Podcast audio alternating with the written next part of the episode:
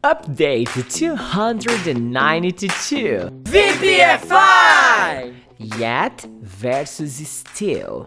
É uma dica de ouro para você não esquecer nunca mais isso aqui, tá bom? Dependendo da forma como você aprendeu as palavras yet e still, elas podem dar, elas podem elas podem dar uma embananada na sua cabeça de vez em quando. E hoje a minha missão aqui é sanar essa névoa de incerteza sobre como e quando você deve usar essas palavrinhas nas suas frases, ok? Então, ó, yet pode ser traduzido de duas formas: ainda ou já. Vai depender da modulação gramatical da frase, ou seja, se ela é negativa ou interrogativa. Check it out. Is your homework ready yet? Sua tarefa já está pronta? Nesse exemplo de modulação interrogativa, você aprendeu que yet é traduzido por já. Então, vale tomar nota sobre isso aí no seu English Notebook. Pode copiar esse exemplo aí, tá bom?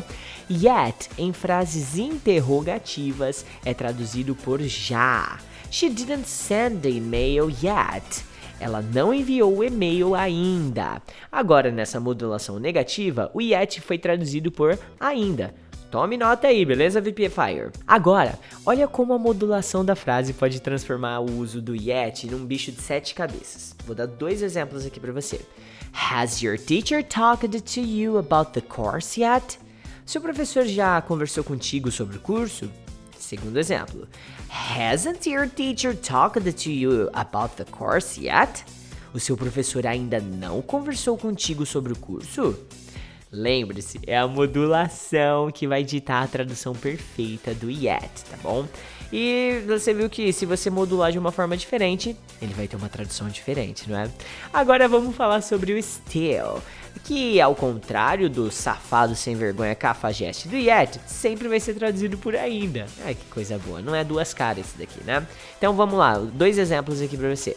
My students still enjoy playing online games. Os meus alunos ainda curtem jogar jogos online. Do you still live with your parents even being married? Você ainda vive com seus pais mesmo sendo casado? Hum.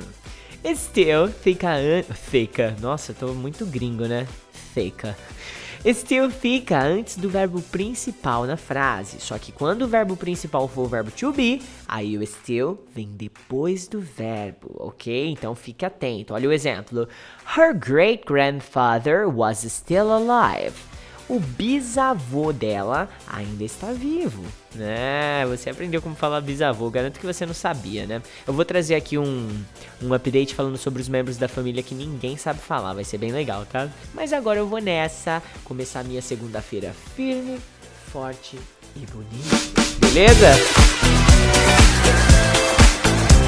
VTF!